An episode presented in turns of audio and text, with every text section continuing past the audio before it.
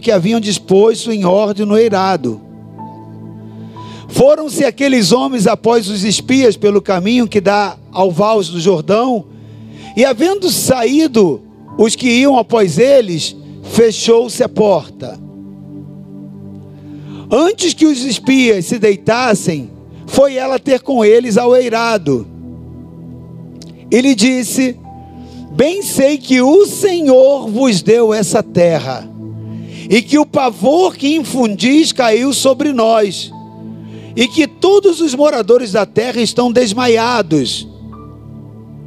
Porque temos ouvido que o Senhor secou as águas do Mar Vermelho diante de vós, quando saíres do Egito, e também que fizestes aos dois reis dos amorreus, Seom e Og, que estavam além do Jordão, os quais destruístes.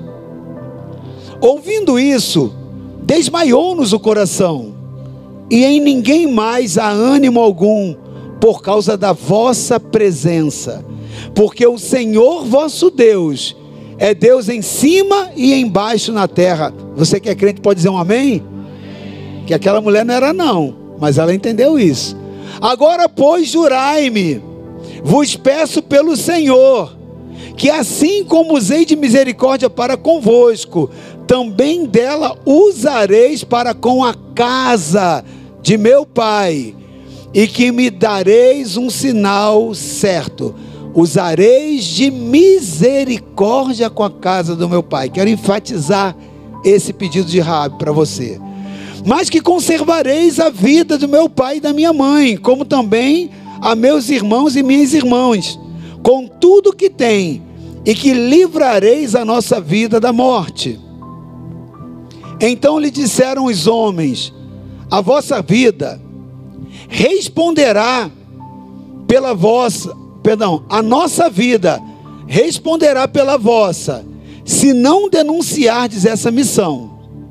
E será que, dando-nos o Senhor essa terra, usaremos contigo de quê? Misericórdia. E de quê? Fidelidade. Diga comigo, levanta sua mão direita. Misericórdia e fidelidade. Fala agora para sua alma: misericórdia e fidelidade. Cutuca quem está do seu lado, por favor, diga misericórdia e fidelidade. Aleluia. Glória a Deus.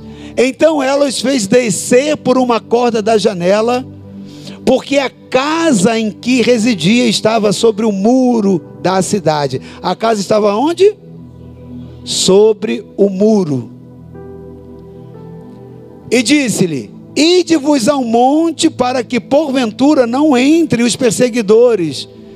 Escondei-vos lá três dias, até que eles voltem, e depois tomareis o caminho. Disseram-lhe os homens: Desobrigados seremos desse teu juramento que nos fizeste jurar. Se, vindo nós à terra, não atares este cordão de fio de escarlate na janela por onde nos fizesse descer. E se não recolheres em casa contigo teu pai, tua mãe e teus irmãos e toda a família do teu pai. Eu quero repetir esse versículo, não avança não. Se desobrigados, acho que tem que voltar lá, né? Ah, não. Se vindo nós, desobrigados seremos nós esse juramento, se vindo nós à terra, não atares este cordão de fio de escarlata, a janela por onde nos fizeste descer. E se não recolheres em casa contigo teu pai, tua mãe e teus irmãos e toda a família de teu pai. Ele estava falando isso para quem? Você lembra para quem era? Para Raabe, ok? Ok, pode avançar. Qualquer que sair para fora da tua da porta da tua casa, o seu sangue lhe cairá sobre a cabeça, e nós seremos inocentes. Mas o sangue de qualquer que estiver contigo em casa, cairá sobre a nossa cabeça. A promessa era só para Raabe? Era para os familiares. Os familiares tinham conversado com os espias, mas foram salvos pela mesma bênção? Ganharam fidelidade, ganharam misericórdia, crer no Senhor Jesus, serás salvo quem? Só você? Tu e tua casa. Você crê nisso, crente? Aleluia. Então, qualquer que estiver contigo em casa, caia sobre a nossa cabeça se alguém nele puser a mão. Até o 21. Também, se tu denunciares essa missão, seremos desobrigados do juramento que nos fizeste jurar. E ela disse: segundo as vossas palavras, assim seja. Então os despediu, eles se foram. E o que, que ela fez? E ela atou o cordão de escarlata à janela. Feche teus olhos, por favor, comigo. Coloque a mão sobre o seu coração. Porque aqui nesse momento você está colocando não somente a mão no seu coração, representando a sua própria vida, mas você está representando a sua casa. Nessa oração você vai estar representando a figura geracional dos seus filhos, da sua, do seu pai, da sua mãe, da sua parentela. Você tem direito espiritual nisso. Se você entender aquilo que o Espírito Santo quer te mostrar nessa noite, uma chave vai ser mudada, querido. Uma chave vai ser mudada. Deus vai tocar na sua parentela, na sua casa. E eu quero orar com você agora e você vai orar pela sua família. Você vai orar principalmente por aquele que não está no caminho do Senhor, principalmente por aquele que esteve um dia e já se desviou. Você vai orar agora, nesse momento, numa posição intercessória. Amém?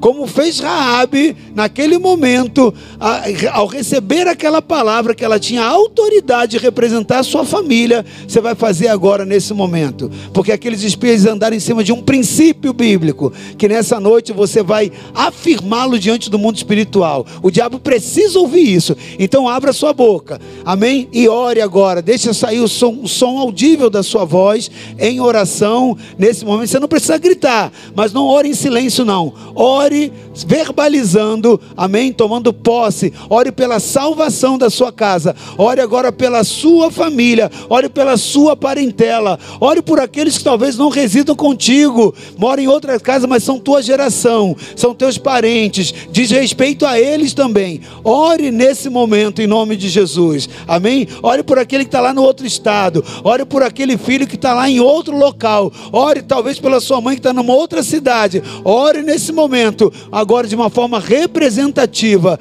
aleluia, tomando posse da fidelidade e da misericórdia que o Senhor prometeu que faria, aleluia, milhares de gerações daquele que o amasse. E você é essa pessoa, você ama o Senhor, você está no caminho do Senhor, você tem direito e a sua oração tem poder. No mundo espiritual, ela move os braços de Deus, porque tem poder a oração de um justo. Pai amado, nós estamos aqui, ó Deus, na casa de oração, como diz a tua palavra, a minha casa será chamada casa de oração. Ó Pai, aqui está esse povo, povo que chama pelo teu nome. O Senhor prometeu que quando esse povo que se chama pelo teu nome se humilhar, orar, ó Deus, se converter dos seus maus caminhos, o Senhor então ouviria dos céus a oração, perdoaria os pecados e sararia a sua terra. Meu Deus, sara a terra da nossa família família, sara a terra da nossa casa, sara a terra, Senhor amado, ó Deus, da nossa, para, da nossa parentela, ó Deus, nós estamos aqui nesse momento, fazendo uma oração numa posição intercessória, representamos, Senhor, uma geração, representamos a casa dos nossos pais, representamos, Senhor amado, ó Deus, ó Pai, as nossas famílias agora perante o Senhor, não é uma oração individual, Pai, mas é uma oração, Pai, geracional que nós fazemos, apresentando cada um deles, Pai, reivindicando a misericórdia que o sangue de Jesus traz, ó Deus, e a fidelidade, porque aquele, ó Deus, cordão de escarlata ali, ó Deus, representava misericórdia e fidelidade, e nós temos na nossa casa, Pai, nós então reivindicamos as bênçãos, nós, ó Pai, proclamamos nas janelas da nossa casa, meu Deus, nós colocamos esse filho fio de escarlate pelos nossos filhos, pelos nossos cônjuges, pelos nossos parentes, pelos irmãos sanguíneos, pelas tias, pelos tios. Salva, Pai, a nossa geração. Liberta, Pai, das destruições do maligno. Nós reivindicamos aquele filho que um dia esteve no teu evangelho e que agora, Senhor, está fraco, desviado, está apagado na sua fé. Nós não aceitamos isso. São do teu altar, pertencem a ti. Ó oh, Deus, salva aquela moça, salva esse rapaz, salva aquela mãe, salva aquele, Senhor, ó oh, Deus, aquele pai, chefe de família, meu Deus, que pertence à nossa parentela. Restaura, Pai, os relacionamentos familiares, restaura, Pai, a paz, a harmonia, restaura, Pai, para a glória do Senhor. Ó oh, Deus, instruas nessa noite, ó oh, Deus, a nossa mentalidade, ó oh, Deus, a nossa mente, para podermos entender o que o Senhor quer operar a partir de nós, porque o nosso lar, Senhor, tem uma conexão importantíssima a partir de nós que estamos na tua presença. Somos nós que faremos a diferença na nossa geração. O Senhor nos escolheu. Nós somos porta-vozes, Senhor. Nós somos os representantes da conexão entre aqueles que não te adoram na nossa parentela e o Senhor. E nós, Senhor amado, estamos nos posicionando diante de ti. Amém. Em nome do teu filho Jesus. Aleluia. Essa palavra, querida, ela fala de uma casa, uma casa de uma mulher que não conhecia o Senhor. Uma mulher que estava ali em cima da muralha de Jericó com a sua família. Ela não posicionou dentro da cidade cercada a sua casa e nem posicionou fora. Rabi conhecia a fama do Deus de Israel, mas ela não se relacionava com ele. Ela conhecia os efeitos do poder de Deus. Ela ouvia de um Deus que podia salvar, misericordioso e fiel, mas ela não o conhecia. Ela não tinha tido uma experiência ainda, ela ouvia a respeito das experiências. E é por isso que a casa em cima do muro tem uma representatividade muito grande na história de Raabe. Sabe, querido? Casas em cima do muro, elas não estão nem dentro nem fora. Fala de casas divididas. Fala de casas, né? Quem tá, uma casa que tem em cima do muro, ela tem janelas para os dois lados. Ela tem janela para dentro da cidade, mas ela tem janela para fora da cidade. E as janelas nos conectam com o mundo exterior, seja para dentro da cidade ou para fora da cidade. As janelas elas nos mostram movimentos, nos mostram acontecimentos. Nós precisamos entender que muitas das vezes a posição espiritual da nossa casa vai dizer muito a respeito das situações que acontecem dentro da nossa família. A história da família de Raabe era uma história que tinha tudo para dar errado. Sabe aquela família que tinha tudo para dar errado? Uma mulher debaixo de prostituição, uma casa onde valores éticos e morais eram degradados, tinha tudo para acabar em destruição. Mas essa mulher, ela soube dar um passo além da sua condição. Sabe, Deus ama pessoas assim, que dão passos quando elas se encontram e entendem que estão em cima do muro. Porque quando Raabe vai àqueles homens, ela faz uma confissão do Deus de Israel. Ela chega ali e lá por volta do versículo 9 ela faz uma confissão poderosa a respeito daquela que daquela aquela do que elas tinham ouvido, daquilo que o povo, dali falava, mas ela fala a respeito de uma confissão pessoal em relação a esse Deus. Sabe aquela pessoa que foi evangelizada sem ninguém pregar? Foi evangelizada pelo testemunho, só de olhar o que Deus estava fazendo. Eu quero declarar que assim também será na sua família, na sua casa. A sua vida será testemunho. As pessoas vão se converter pelo seu testemunho. Pelo seu testemunho. Pessoas de fora e pessoas de dentro se converterão. Rabi, ela abriga aqueles homens sem saber quem são e depois ela entende que eles são realmente daquele povo a quem Deus estava dando vitória. Povo que ela não pertencia, povo que ela não fazia parte, mas que reconhecia que Deus daria o lugar e a cidade de Jericó para ele. E Raabe agora, ela vai até aqueles homens e quando ela vê o perigo, porque o rei de Jericó manda os seus soldados para prender aqueles homens, porque essa notícia chegou aos ouvidos dele. Raabe esconde estrategicamente aqueles homens no andar superior. Lá, naquele cômodozinho que ninguém ia ver. Esconde eles ali. Porque reconhece que são homens que estão aliançados com Deus, reconhece o poder de Deus e os honra naquilo, e os protege naquilo, e usa de benignidade, usa de misericórdia, claro que com inteligência, porque sabia que aquilo que ela estava fazendo por aqueles homens, na verdade estavam fazendo ao Senhor. Esse Deus que tinha essa fama de poder, de conquista, de entregar a terra. E Raabe agora diz aqueles homens que vieram enviados pelo rei que eles já tinham ido. Usou uma mentira, mas era normal. Para quem tinha um estilo de vida daquilo, a mentira era muito normal. Então você vê que era um lar com valores morais degradados, seja na mentira, seja na prostituição. Uma casa em cima do muro é muito comum essas coisas acontecerem. A pessoa fala de uma vida dupla.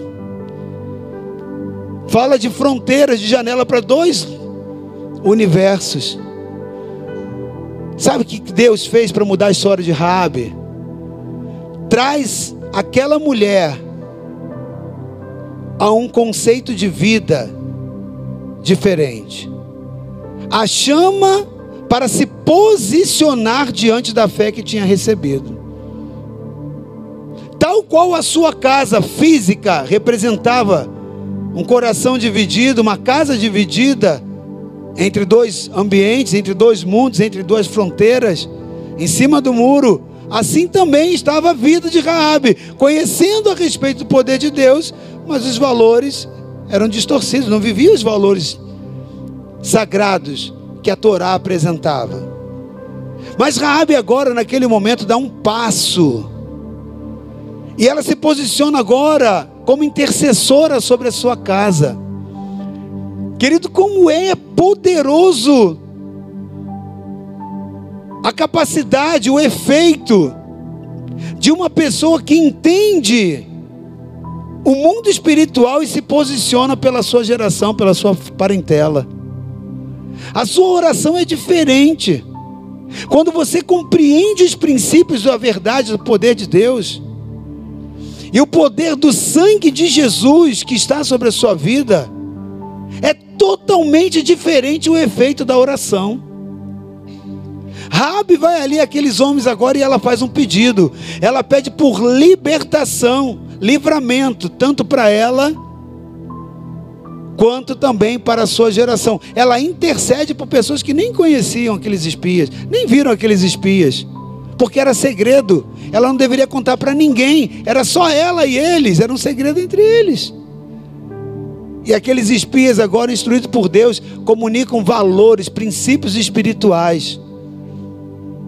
E diz: Olha, assim como você usou de benignidade e de fidelidade, você está sendo fiel conosco. Você está usando princípios do eterno, princípios bíblicos, princípios do reino de Deus dos quais nós conhecemos, assim como você praticou, mesmo não sendo cristã, né?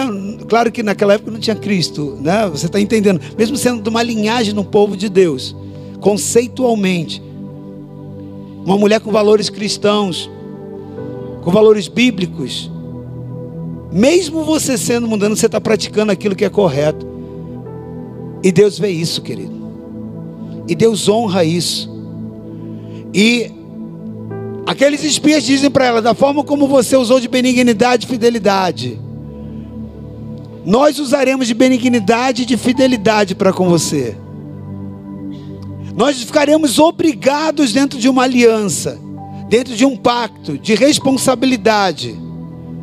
Porque assim como você nos livrou, por você fazer dos princípios eternos a forma correta, benignidade e fidelidade também estarão sobre a sua vida, mas com uma condição. Primeiro, que você não pode contar para ninguém a respeito desse negócio. Mas essa não é a principal condição. Nós precisamos de uma marca visível. Porque quando vier, não vai vir só nós dois, vai vir a nação inteira, vão vir os guerreiros, os fortes. Mas entre nós há uma identificação. Você vai pegar na sua janela exterior, aquela que dá para o mundo para fora, aquela que mostra para todo mundo que você tem um fio de escarlate afixado na sua janela. Aquilo que te dá visualização para o exterior. Agora, esse fio de escarlate vai estar sendo um sinal colocado por você, pela sua geração, identificando na fidelidade na misericórdia proteção e livramento sobre a sua vida. Rabi faz aquilo. Eles descem pela janela e ela pendura um fio visível suficiente para que quando eles estivessem chegando, eles já identificassem aquela casa. E era necessário, porque a identificação ali naquele muro, se fosse somente uma casa em cima do muro, era muito fácil, nem precisaria daquilo. Ela precisou ser identificada porque, tal qual aquela casa, aquele muro era cercado por muitas casas também que estavam em cima do muro. E isso fala que muitas pessoas estão em condições iguais, com coração dividido, lares divididos. Mas existe uma diferença entre casa e casa é aquela que abre a sua janela para o mundo exterior e identifica a marca do fio de escarlate, que é o símbolo do sangue de Jesus. Quando você assume o sangue de Jesus, quando você assume o sacrifício de Jesus pela sua vida, quando você identifica a sua casa com o sacrifício do, cordeiro, do sangue do cordeiro. Então aquele fio de escarlate era uma comunicação para um povo que tinha sido salvo e que saiu lá do Egito, exatamente porque nas suas janelas, nas suas portas, tinha a marca do sangue nos umbrais da porta. Então, a partir daquilo, conta-se que nas tendas, nos anos que Israel ficou habitando em tendas no deserto, havia um hábito de se colocar o fio de escarlate sobre a porta da tenda, para eles lembrarem daquela noite.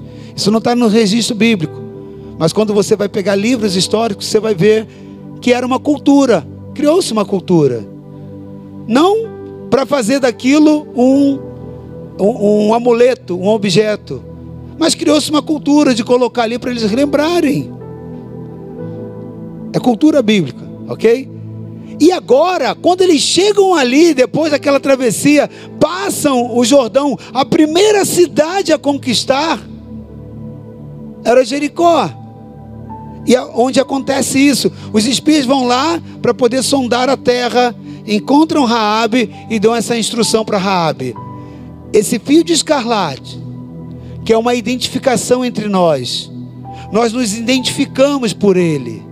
Nós reconhecemos um lar protegido com o sangue de Jesus por causa do sangue, por causa do fio de escarlate. Se esse fio tiver na sua vida, qualquer um do povo que chegava a identificar que aqui mora uma pessoa que tem aliança com aquele que deu o sangue do cordeiro pela proteção. O mesmo anjo da morte que passou na Páscoa e que não entrou dentro da casa porque havia a marca do sangue nos umbrais, assim também eles reconheceriam que estariam poupando a vida de todos aqueles que estivessem abrigados. Eu quero declarar que o fio de escarlata que está lá no fio, lá na sua casa, na sua janela, ela não é só direito para te proteger, o teu filho, a tua filha, a tua parentela, ainda que eles conceitualmente não estejam dentro do reino de Deus no Evangelho, mas por representatividade, você tem direito de reivindicar as proteções da misericórdia e da fidelidade sobre a vida deles.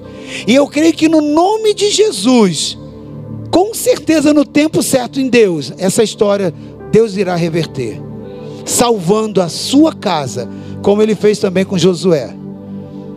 Como ele fez também com Josué. Onde Josué faz essa declaração: Eu e minha casa serviremos ao Senhor. Querido, é poderoso esse entendimento. Porque quando você entende o efeito do sangue de Jesus, não somente para a sua salvação, não somente para a sua reconciliação, mas o direito extensivo para a sua família. Isso muda a sua forma de orar pela sua casa. Isso muda a forma de você reivindicar. Isso muda a forma de você olhar para o diabo e dizer: Ele não, ele pertence ao Senhor. Isso muda totalmente o efeito de você ir lá, ungir o seu cônjuge, a sua esposa, né, o seu marido, o seu filho, a sua filha, que não está no altar e dizer: Diabo, aqui não, aqui tem a marca de Jesus. Ele pertence ao Senhor. E eu conecto, eu a conecto agora a todos os planos do eterno. Porque ele pertence ao Senhor. Raabe se posiciona. O problema de Raabe não era a posição geográfica de cima do muro, era o problema espiritual. E o problema espiritual de se estar em cima do muro, na sua fé, na sua convicção, tem sido o problema de muitos homens e mulheres de Deus, de não conseguir fazer com que a salvação alcance toda a sua casa. Essa posição de neutralidade, essa posição de duas janelas, a para dentro da cidade e a para fora da cidade. Ela custa. Rabi entende aquilo. Rabi se posiciona. Ela recorre à fidelidade, à misericórdia. E eles falaram: olha, então é misericórdia e fidelidade que você vai ter direito. E agora aquela mulher, ela assume. Ela vai lá e ela coloca o cordão ali na sua casa. E quando você vê lá na frente, quando o povo vem, eles identificam aquele fio de escarlate nas janelas e eles não tocam naquela casa. Não só Raabe, mas toda a sua parentela, pais, filhos, os irmãos, todos que estavam ali, foram livres do poder da morte. Deus usou da mesma forma que fez lá no Egito. Mesma forma. O que eu vou falar para você também é, é, é, é enciclopédia, enciclopédia Epa, é isso aí mesmo. É enciclopédia bíblica. Você vai ver que quando você vai ver a história ali, a nação de Israel, o povo, os hebreus estavam ali, eles não se misturavam com outros povos. Mas isso não era totalidade, não. Haviam muitos que, eram, que tinham seus casamentos né, e tinham relacionamentos com egípcios, segundo contam, né, dentro das enciclopédias.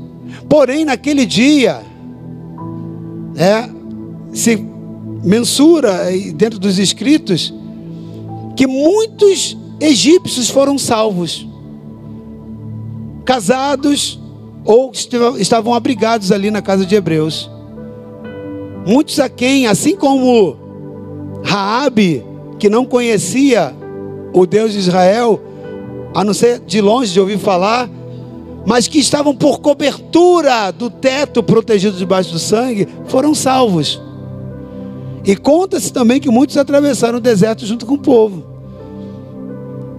Agora preste atenção, querido.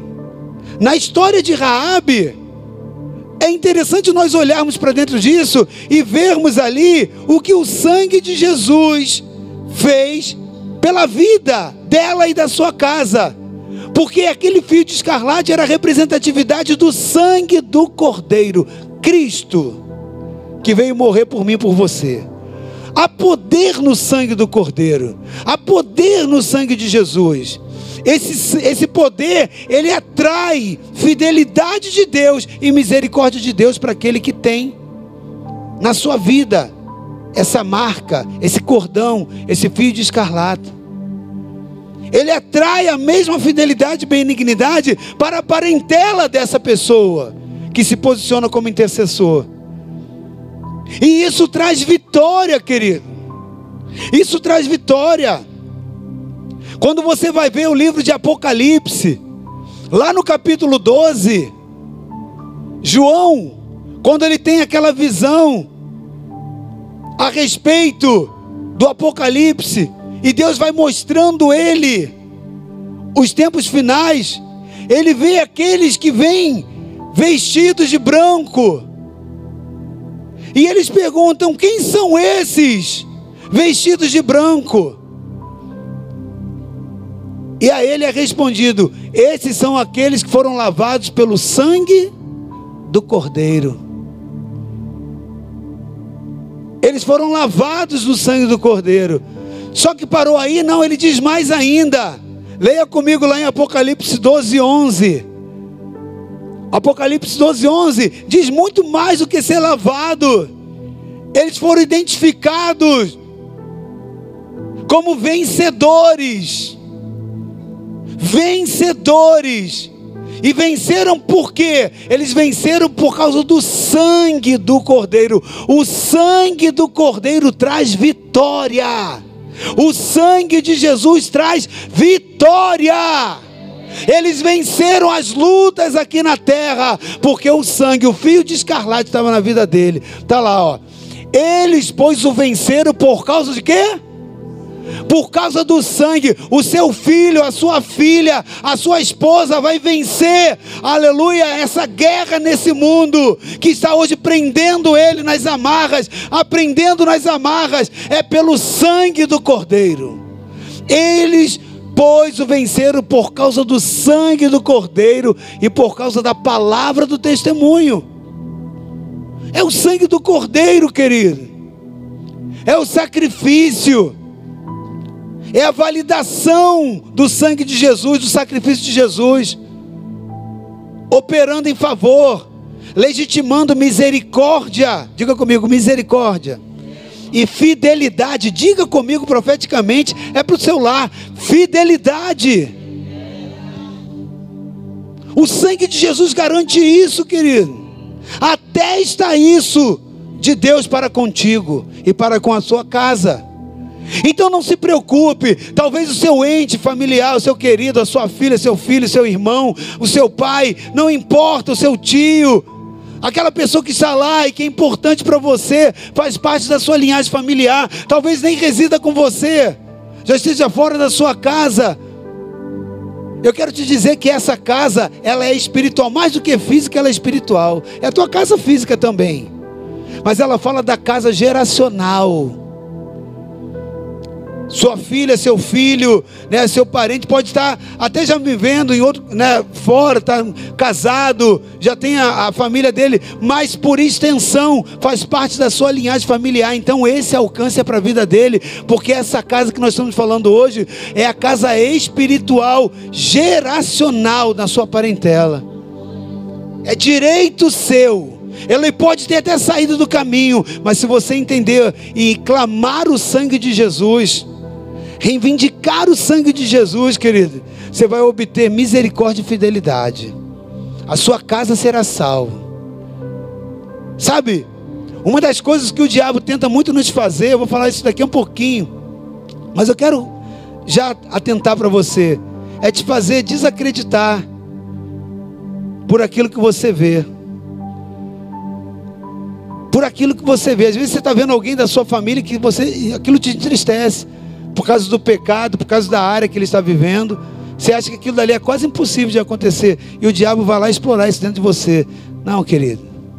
Não, eles o venceram pelo sangue do Cordeiro. Olha para o seu filho, olha para a sua filha, olha para o seu cônjuge, seja para quem for da sua parentela que está fora e diz: o sangue de Jesus está validado na vida dele.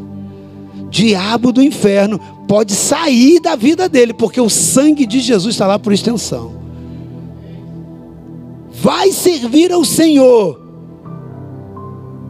Enquanto não se levanta para servir, eu estou aqui como intercessor recorrendo diante do trono de Deus, misericórdia e fidelidade. Clamando pela aliança, porque aqueles fios de escarlate eram um sinal da aliança de Cristo.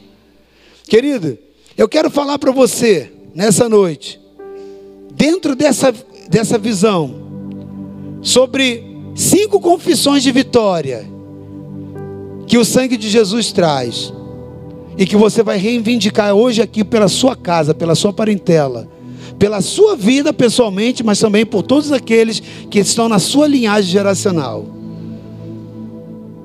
A primeira confissão de vitória, lembra que no texto que nós lemos diz: Eles o vêm. Apocalipse 12 diz que eles o vêm Venceram. Estou dando uma de tia Teteca para te ajudar. Eles venceram, querido. A gente está falando aqui de vitória. Tem vitória para sua casa, tem vitória para o seu tio, para o seu avô, para o seu irmão. Não importa, é da sua linhagem, tem vitória. Eles o venceram. Então eu quero falar Cinco confissões de vitória que você tem que hoje, nessa noite, colocar o fio de escarlate na janela da sua alma, do seu coração, da sua vida, da janela do, da, da sua geração e declarar em nome de Jesus, no seu posicionamento. É você se posicionando, saindo de cima do muro, saindo daquela zona de indiferença, para se posicionar a vitória, pela vitória que o sangue do Cordeiro traz. Amém? Por você e pela sua descendência. A primeira confissão, eu gostaria que a mesa botasse aí Efésios 1:7. Que você precisa fazer nessa noite é que pelo sangue de Jesus você é redimido, você e a sua casa são redimidos do poder do inimigo remissão.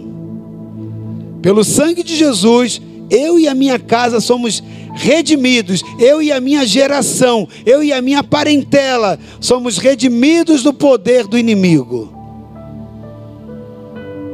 Então diz ali, ó, no qual, falando a respeito do, de Jesus, né? No qual temos a redenção pelo seu sangue. Temos a redenção pelo seu sangue, partear somente. Então, essa é a primeira declaração que você nessa noite precisa fazer por você e pela sua casa.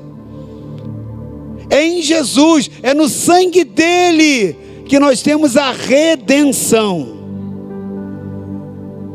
Sabe o que é você ser redimido? É quando você tem uma culpa, é quando você tem algo de acusação contra a sua vida, que é comprovado, é verídico, mas alguém vai ali e anistia, apaga as provas, é aquilo que te incrimina. A pessoa te redime, ela compra a sua dívida. Eu quero dizer que no nome de Jesus, como um profeta de Deus nessa noite, assim como a sua vida que está aqui, que já fez uma aliança com Cristo, foi redimida pelo sangue de Jesus, a sua casa tem direito a essa redenção. A mesma fidelidade e misericórdia que Deus usou para contigo, tal qual foi usado para com Raabe e atingiu a casa dela, assim o Senhor usará de benevolência com a sua casa. A sua casa será redimida no poder do sangue de Jesus. Por favor, deixa o texto ali, por favor. Ok? Redimida. Então é no qual temos a redenção. Redenção. Essa é a primeira confissão.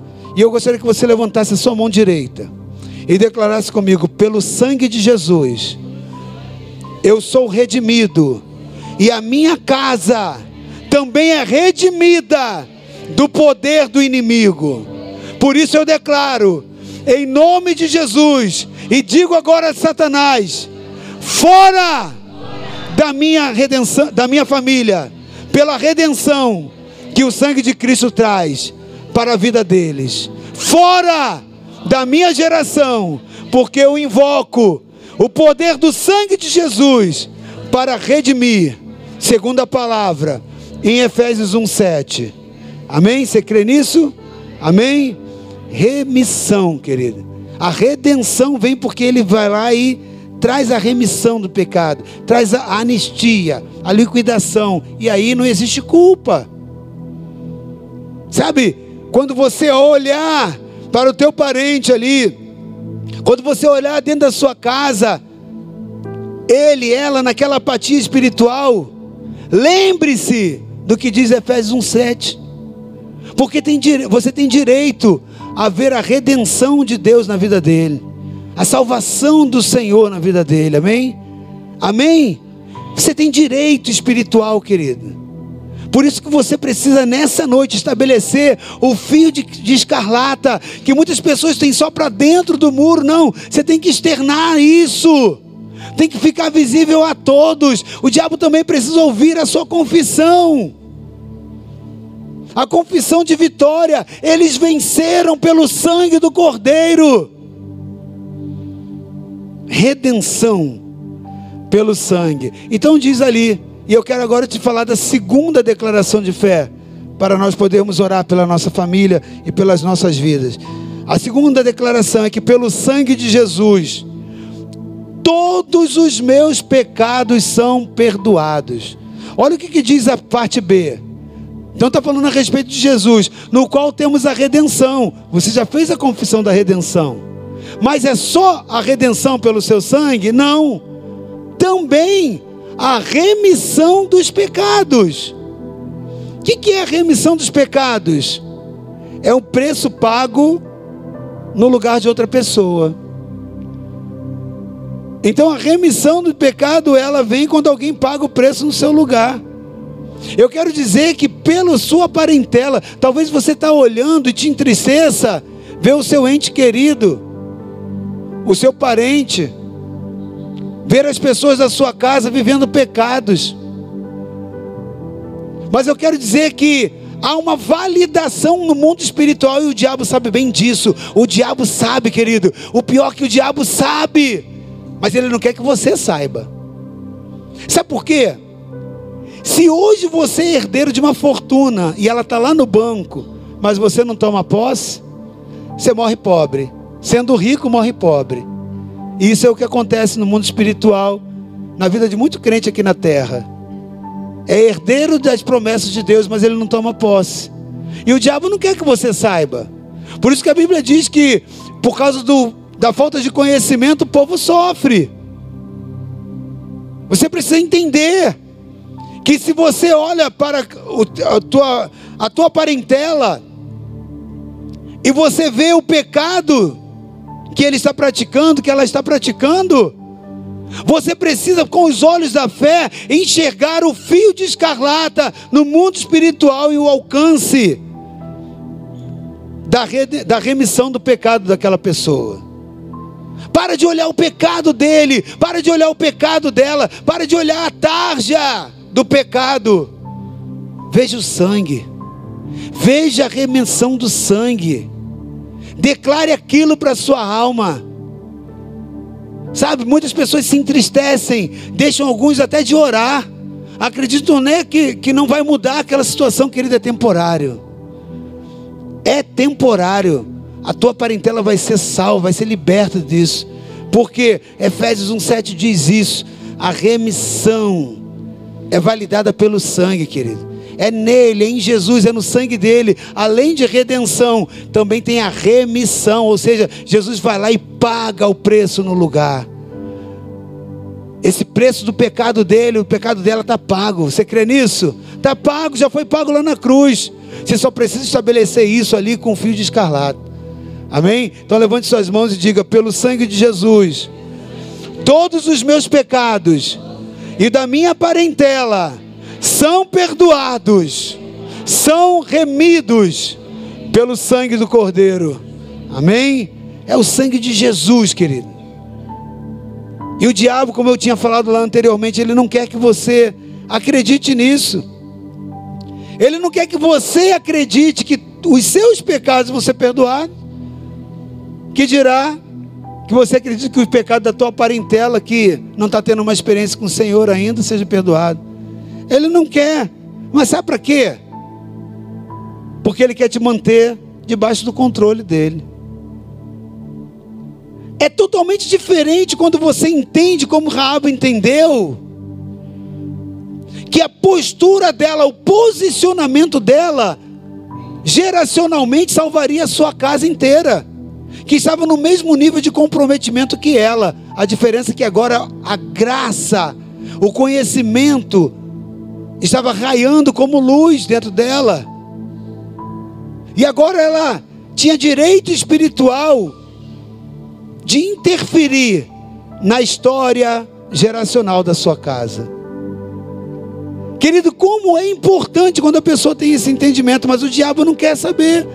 Porque quando ele não quer que você saiba, porque quando você não sabe, você não se posiciona. Se você não se posiciona, ele continua com a influência dentro do terreno, do território.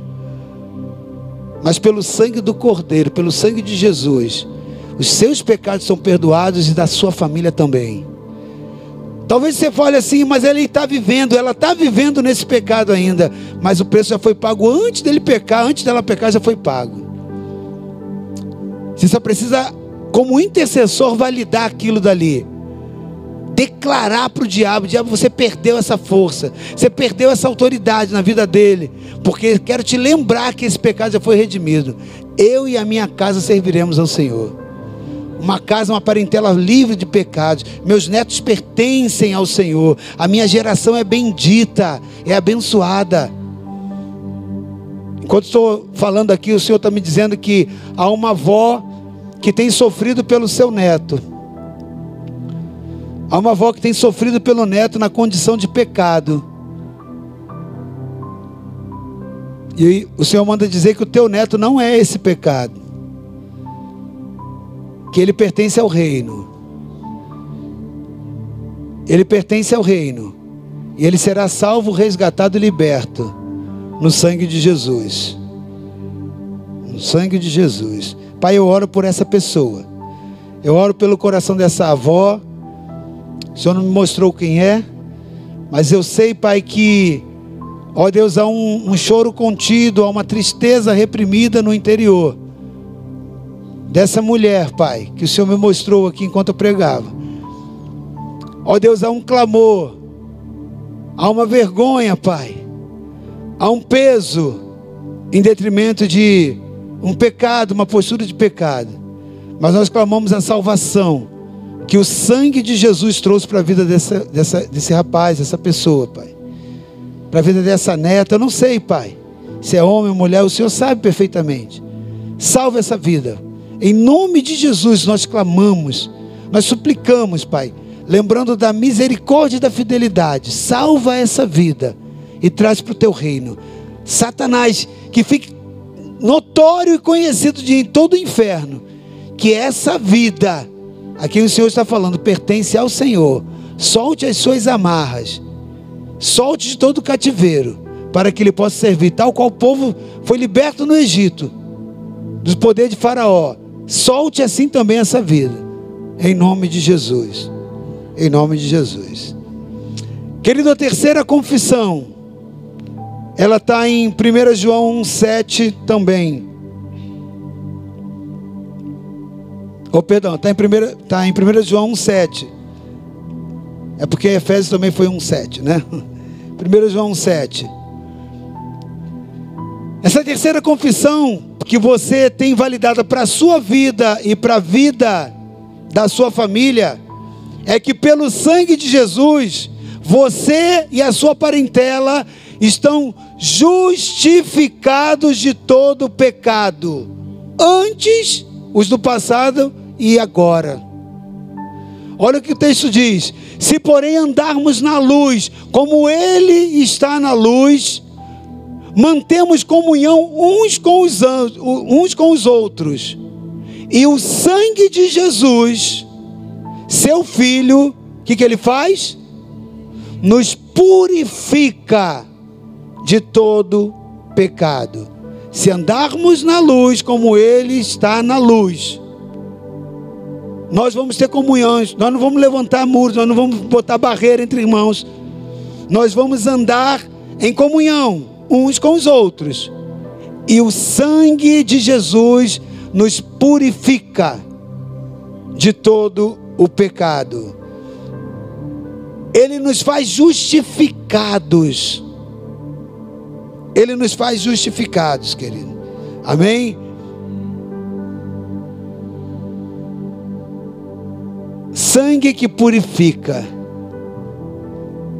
Sangue que torna puro. Pureza. Pureza. É a capacidade de exterminar tudo aquilo que está imundo, tudo aquilo que está impuro, tudo aquilo que está sujo. Eu quero declarar que não só na sua vida, mas na sua parentela, Deus ele vai limpar com o sangue de Jesus toda a sujeira. Toda sujeira geracional, sabe que ele tem sujeira que elas são geracionais, mas eu quero declarar em nome de Jesus a tua parentela pura, pura, porque a luz de Jesus vai resplandecer na sua vida e na sua casa. Você vai ter capacidade de ter comunhão com os seus familiares. E eu quero declarar em nome de Jesus que esse sangue, ele vai jogar por terra todo muro de separação. Tudo aquilo que traz separação entre você e a sua casa, a sua geração, a sua parentela. É direito seu a comunhão. É direito seu a comunhão na sua casa, e a comunhão acontece quando os corações estão puros, estão limpos, quando não existe argumentos, não existe chateação, tristeza, ira.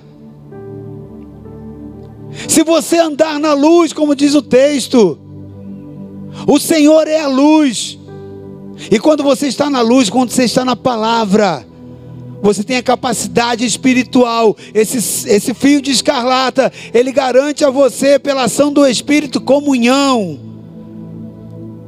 E você é purificado de todo pecado. A sua casa é purificada de todo pecado. Eu gostaria que você fizesse essa declaração, levante sua mão direita e diga comigo: pelo sangue de Jesus, eu sou justificado e purificado de todo pecado de antes e de agora, assim também, como toda a minha parentela, justificada e purificada no sangue do Cordeiro. Eu tomo posse e reivindico isso na minha geração. Amém? Eu quero falar da quarta confissão. Pelo sangue de Jesus, eu sou justificado de toda acusação do inimigo. Então, além de purificado do pecado, eu também sou justificado. Romanos 5, 8 e 9, querido, vai falar a respeito disso. Sabe, essa questão da justificação é muito importante você entender para a sua vida e para a sua parentela também. O inimigo da sua vida, o inimigo da minha vida, o nosso adversário, ele não pode tocar em nada que é seu e nem na sua vida. Se você pertence ao Senhor, o, dia, o diabo não tem direito algum na sua vida. Compreende isso? Sim ou não? Ele não tem legalidade, ele não tem direito legal de acessar nenhuma área da sua vida, inclusive a sua família e a sua parentela. Mas para ele conseguir tocar quando uma pessoa serve ao Senhor, ele precisa encontrar uma legalidade. Ele vai recorrer a, a pessoa a quebrar a justiça de Deus, a fazer aquilo que não é justo. Então, olha o que o texto diz, Romanos 5, de 8 e 9. Mas Deus prova o seu próprio amor para conosco pelo fato de Cristo, de ter Cristo morrido por nós, sendo ainda pecadores. Logo, muito mais agora, olha aí, querido, justificado pelo seu sangue, seremos salvos da ira. O sangue de Jesus tem a capacidade de te justificar, de te tornar justo, de tirar a legalidade. Lembra, o diabo só pode tocar e entrar na sua vida por legalidade, porque é questão de justiça. Deus é justo. Então, se ele encontrar algo onde ele possa chegar diante de Deus e reivindicar pela justiça, tocar na sua vida, isso inclui a sua parentela também, ele vai fazer. Mas a palavra está dizendo que nós agora precisamos, nós colocamos o, o fio de escarlado no nosso coração, nós fizemos uma aliança, nós agora temos a justificação pelo sangue, e com isso nós somos salvos da ira. A consequência da quebra da legalidade, da, da, da ilegalidade, né? da quebra da justiça. Querido, então você precisa entender que o sangue de Jesus justifica não só você, mas a sua casa também da acusação do inimigo. O diabo não pode mais tocar. Mas você tem que aprender isso, você tem que se posicionar nisso.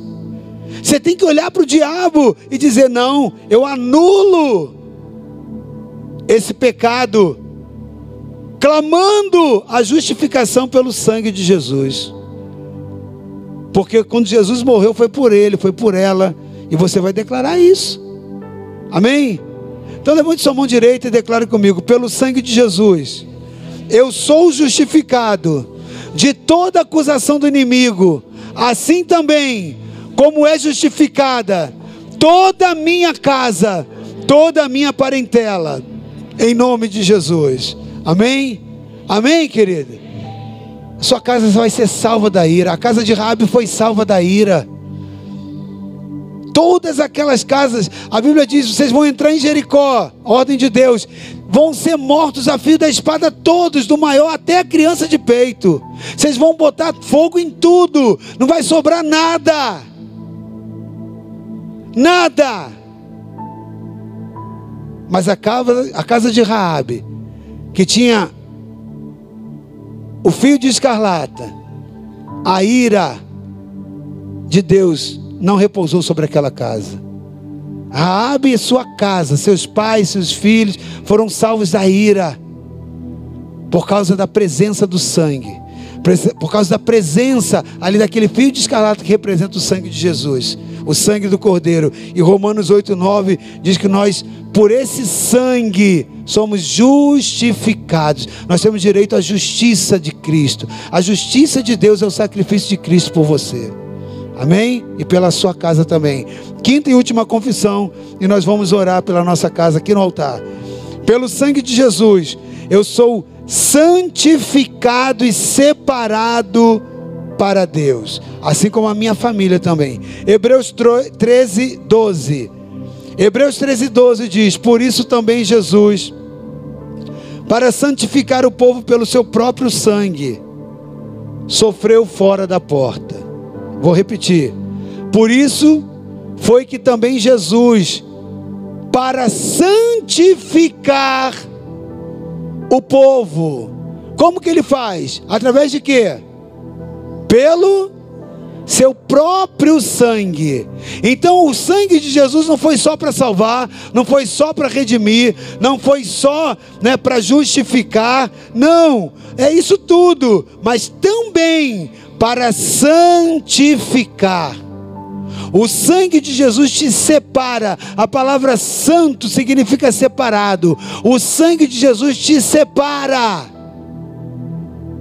Ele te separa junto com aqueles que são separados. É uma distinção, ele faz distinção. O diabo sabe em quem pode e quem não pode mexer.